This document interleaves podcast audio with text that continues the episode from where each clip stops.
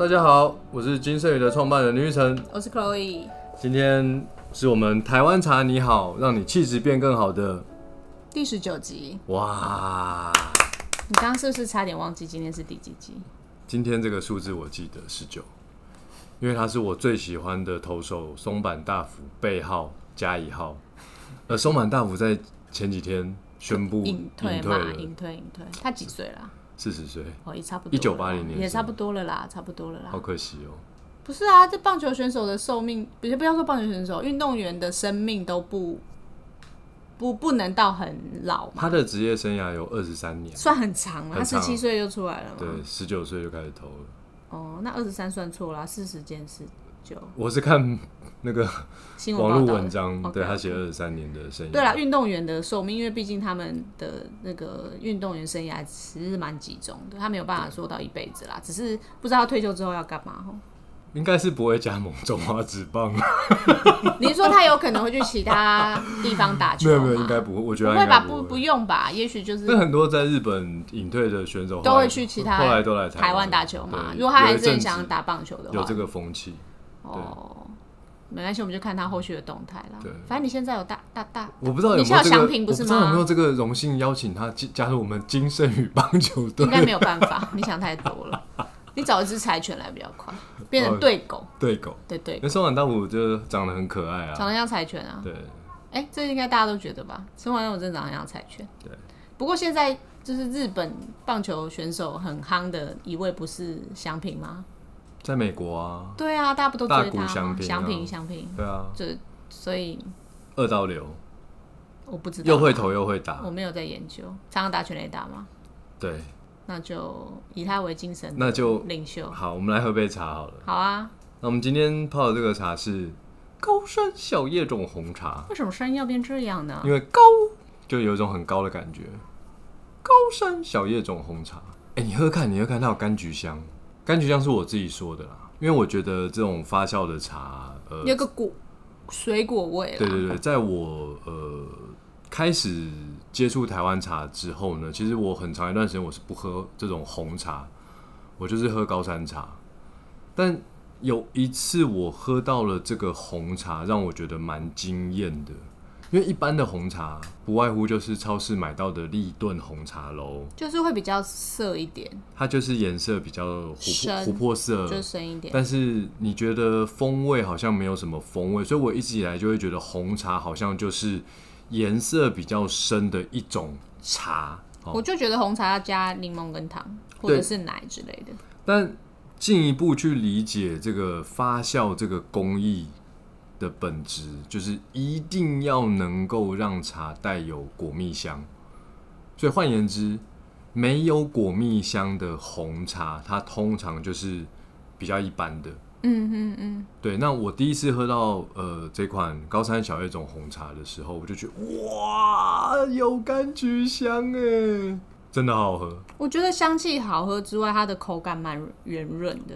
就是有时候你喝一些红茶，就是比较常见的红茶，就算就是如果没有加糖，也没有加其他东西，喝起来就是会有一点涩涩的。所以，所以你知道高山小叶种红茶在金圣宇起步的头几年，零九啊、一零啊、二零一到一四这段期间，它一直都是金圣宇茶饮人气排行榜第一名。它不是最便宜的那一个哦，但是它永远卖最好。嗯，我觉得它泡成冰的是真的蛮好喝的，就是一经过热泡冰镇的方式，就是会很香之外，它我刚刚讲我们现在喝的是热的嘛，就是它圆润的口感，就是真的好像好像，因为有有些饮品加了糖之后会会变得比较稠，因为饮那个会增加它的浓度嘛，所以它这个真的就好像你没加糖也没加鲜，可是喝起来就是又香又甜，对，很像真的加糖的，就是很香很甜。就是甜。大家不是都很喜欢喝那个日本来的那个什么什么的红茶吗？就是它其实是有添加香料在里面，明天过后的红茶对，就香料在里面，所以它很香嘛。那我觉得就是高山小叶种红茶真正是纯天然，但是比那款红茶还要再更天然之外，就是又香又甜又好喝，什么都没加，真的很好喝。不是你这样讲真的太含蓄了，我不我不容许你这么含蓄。为什么？我就是一个爱我们家的高山小叶红 高山小叶种红茶简直吊打午后的红茶。那是当然，因为价钱差蛮多的。哦对不过就是我觉得红茶就是有一定它比例的拥护者嘛。那过去台湾没有做什么红茶的时候，你今天要喝红茶，就是一定是向外寻求嘛。比如说英国来的红茶、法国来的红茶。那你说品牌啦，茶的产地都在亚洲啦。你说的是品牌啦，但是台湾以前台湾茶没有什么红茶，以前就是十多年前。你这样哦，对，如果你讲十多年前是，但是如果你讲更早一两百年前，我我不还没有活，我那时候还没有出生，所以我没有办法理解。但是不是我们做节目，我们要秉持专业，好吗？好，那你你不能让大家觉得台湾没有红茶，台湾是有红茶的。有啊，你以前已经讲过台湾茶的历史啊，就是一两百年前我们是对，而且在日据时代的时候，其实日本人带了很多大叶种、阿萨姆种在鱼池乡那边种。对，但当时候是出口嘛，就是卖出去比较多嘛。那只是说台湾盛行的茶其实并没有，但是真的十几年前开始，慢慢的就是你说的阿萨姆大叶种红茶开始在市面上，我们鱼池乡红茶、台茶、它不是台大十八号，不是台大18号红玉才是台大红玉十八才才才号。反正就是红茶这件事情在鱼池那边就开始近十几二十年来，为什么市面上开始呃这种高级精致茶饮会出现红茶？因为早期的红茶，其实说真的，外销时代的红茶，它的呃制成是很一般的，就是呃喝的价值也是一般的价值，可能就是各位的祖先们买到的立顿红茶。也不一定是立顿红哦，立顿红茶我有看过纪录片，它是很多个茶园去拼配的嘛，所以它每年出来的味道才会都很接近。也许就是祖先有种有混在一点在里面。各位的祖先如果有喝立顿红茶，那其实它也是从台湾产出去，然后跟印度几十个茶园在拼配之后，然后又卖回到台湾的。那对，如果以红茶历史来是这样子，但现在我觉得近近年来就是呃喝这种等级好的品味型的红茶是越来越多朋友会喜欢，因为呃红茶我觉得就是一个很 friendly 的茶，很温润的身，对那种舒爽温润的感觉。尤其是就是有有有有一些时刻就是会很想要喝红茶，比如什说么时刻？什么时刻哦？下雨的时候吗？觉得我觉得我想要有一点不不不不，那个时候我会想喝有烘焙的茶，但是我觉得就身爱啉一杯高山小叶种红茶。我觉得你今天我唱这一段应该会被剪掉力有点差。对，我觉得身体有一点累，想要有一点呃，应该喝蛮牛吧？身体有点不是啦，我是说真的，因为我不喝甜的东西，所以我一定是从茶里面或咖啡去选择。哎、真的白兰氏基金，真的欢迎找我们叶配。我本人那个喝茶也喝基金，我们你有要接叶配我吗？我不知道啊。好啦，我们先不要扯到那边去，哦我们讲红茶好吧？远了你为什么都不让我讲完我抒发我对红茶的情感呢 OK OK OK，我就是觉得身体有点累，想要有一点甜甜温暖的感觉的时候，我就会想要喝红茶，因为我都喝热的比较多，我就想喝红茶。哦，原来如此。这很没有礼貌哎、就手机响了，拿出来把它按掉一，定会剪掉不。然怎么办呢？好，那红茶我知道令赏其实是不太喝红茶的，呃，我喝我们家的红茶啦，因为在市面上要找到经过发酵之后有果香的，也不是一件容易的事情。哦，那我们家的红茶为什么它有果香？其实还是来自于它的这个茶树的品种是有讲究的。嗯，如果你今天是用清新乌龙种去做成的红茶，那就会有果香。但我们家的就是非常明显，就是一个柑橘的香气。所以你的意思是说，我们的茶既然命名叫做小叶种红茶，它跟阿萨姆就是大叶，它是大叶种吗？阿萨姆还是中叶种？阿萨姆是大叶种啊，就是是会有风味上明显的不同。对啊，所以呃，红茶因为经过发酵，所以它会有不一样的风味产生。那讲到这个红茶呢，其实还是要提到一下我们六大茶系里面，这个有一个很关键的工艺。嗯，这个六大茶系啊，它是跟发酵有关的。对，红茶呢，它就属于全发酵，那绿茶就是不发酵。那这世界上呢，最原始的来说，它其实就只有绿茶跟红茶，其他的什么半发酵、后发酵都是后来慢慢发展出来的。那你知道绿茶的茶它不发酵，所以你喝到的那个感觉是什么？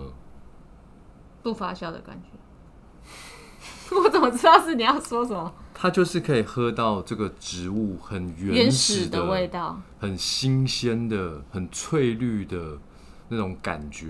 嗯，那红茶当然就是完全转化了。转化了，就完全没有那种新鲜呃植物翠绿的感觉，它反而是一种很温润的熟果的味熟果的感觉。是对，那喝了很多绿茶跟喝了很多红茶之后啊，你就会觉得绿茶虽然很鲜，可是它还是会对身体产生一些刺激。嗯因为茶的骨质是土嘛，嗯，你如果只是把茶叶采摘下来之后，立刻去把它的酵素破坏掉，那这个过程中其实某种程度上它是没有降低一些刺激身体的成分，是对不对？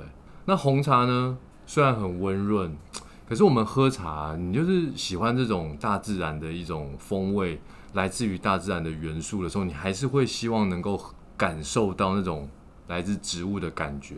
所以后来才发展出所谓的清茶，就是介于绿茶和红茶之间。所以简单来说呢，清茶的制法，它在采收之后呢，它没有立刻去用高温破坏酵素，它做了浪青跟尾雕。这个过程中，它可以把植物这个茶树这个植物本身的一些刺激身体的成分降低，然后又可以让叶片产生一些发酵的呃状态的时候，你还是会有一点点果香，但是当然不像红茶这么明显，所以这才是台湾茶是以清茶为主的一个最主要的理由。因为我们在外销时代，我们主要做绿茶跟红茶，但是我们进入了一个呃转型之后，开始不是以外销为主，是以内销为主。我们发展出了精致的清茶的制法，当然以前就有在做，但是以前做的没那么好。呃，我觉得就是因为你说最早是绿茶跟红茶，其实就是发酵度零跟发酵度一百嘛，它就是一个很绝对的的状态状态。那清茶就会是介于中间值，它就有从一到九十九都有很大发挥空间，所以台湾茶才会有很多千变万化的风味是来自于制茶工艺可以创造出来的。对哦，这样子。你这个荧光笔画重点画的非常好。不过我自己本身就是真的也还是有一些时刻蛮喜欢喝红茶的，特别是虽然现在天气很热，我也我觉得红茶拿来泡冷泡茶，或者是冬天来个锅煮奶茶，都是很不错的选择。我自己很喜欢啦。是啊，是啊，是啊。对啊，所以我觉得呃红茶不要觉得我们这个高就是等级比较好的红茶拿来做锅煮奶茶会跟一般红茶一样哦，其实完全不一样。你好的原料去做，当然在风味上面还是能够更加分。所以后来，当我因为高山小叶种红茶，我开始也喜欢红茶之后呢，我就金圣宇啦，就去找了更多的红茶。我们曾经推出过蛮多限量的红茶啦，就是高山小叶种红茶都是常态一直都有在贩售的嘛，就是唯一一款在十五款里面唯一一款就是红茶。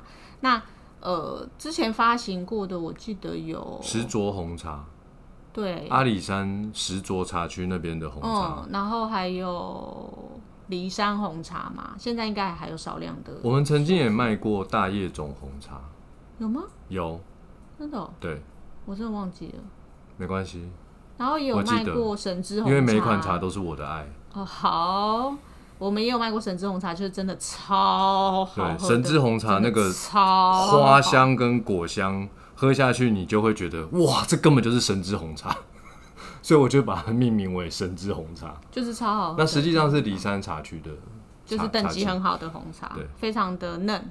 对。那目前常态有的就是高山小叶种红茶和骊山红茶。目前这官网上有的是这两款。对我觉得它风味上还是会有细致变化的不同啦，这也是我觉得红茶其实，嗯，虽然产区不同，或者是它的叶子品种可能微微有不同，它还是会在那个果所谓的果果香上面会有一点你知道细致的变化，也是蛮值得来品尝看看。对啊，因为你同样的发酵工艺，但是不同的产地，它可以孕育茶树不同的气质。所以我们的高山小叶种红茶其实是新竹的。嗯，哦那当你开始去找寻一些中南部山区的这个呃红茶的时候，你就会发现，哎、其实制成是类似的，但是整个产地它那边的阳光、空气、土壤、水不一样的时候，其实这个茶叶气质就不同了。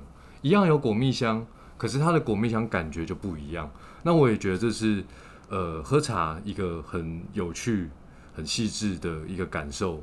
我们刚刚有说到嘛，我们常态有的红茶有两款，一个是高山小叶种红茶，一个是骊山红茶。嗯，那金圣宇一直以来呢，所选的茶款，不管你是呃高山茶这种清香系列的，或者是特殊风味红茶系列的，我们都那个高度吼，海拔的高度都选到骊山。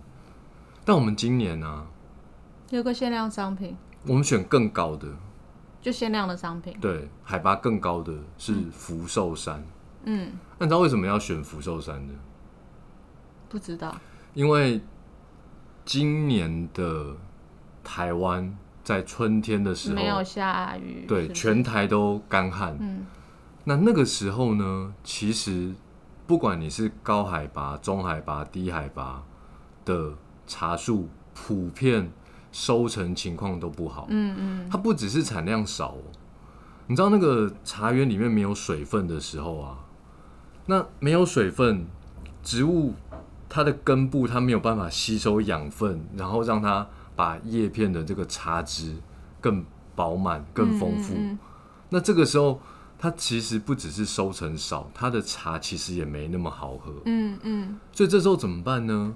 我们只好去想，诶，水分的来源除了天上下雨之外，还有什么可能性？所以后来我就去想，有没有可能有一些茶区，它可能因为山势的关系，它的那个土壤层是比较厚的，然后因为山势的关系，它的土壤比较厚之外，它的这个土壤里面的蓄水度是比较高的。那就不至于因为天上不下雨的时候，造成品质的落差很大。所以呢，后来我就在福寿山那边找到了一款茶，诶，确实确实，它比以往我们喝到金圣宇的骊山茶还好喝很多。所以这款福寿山乌龙呢，呃，如果去我们官网看的话，你就会看到我写了一句话，叫做“比好还要更好”。因为一直以来，骊山茶都是金圣宇的招牌，最顶级的茶款。那个喝过啊，没有不喜欢的。那我也必须要很诚实的跟大家说，今年的骊山茶确实没有往年好。我已经做了最大的努力了，但是它就是因为旱灾，所以我们为了要满足更多喜爱高山茶的朋友，我们选了一款福寿山乌龙。那我也跟各位保证，这一款福寿山乌龙的品质是比往年状态好的骊山茶还更好的。嗯，这真的很好喝。对，所以真的没剩几罐了，还是请大家喜欢这种限定茶款的朋友，一定要去我们的官网欲选购。购从速，欲购从速。对对对对，好，我们今天节目差不多到这里喽。嗯，我是 Chloe，我是林玉成，大家拜拜，拜拜。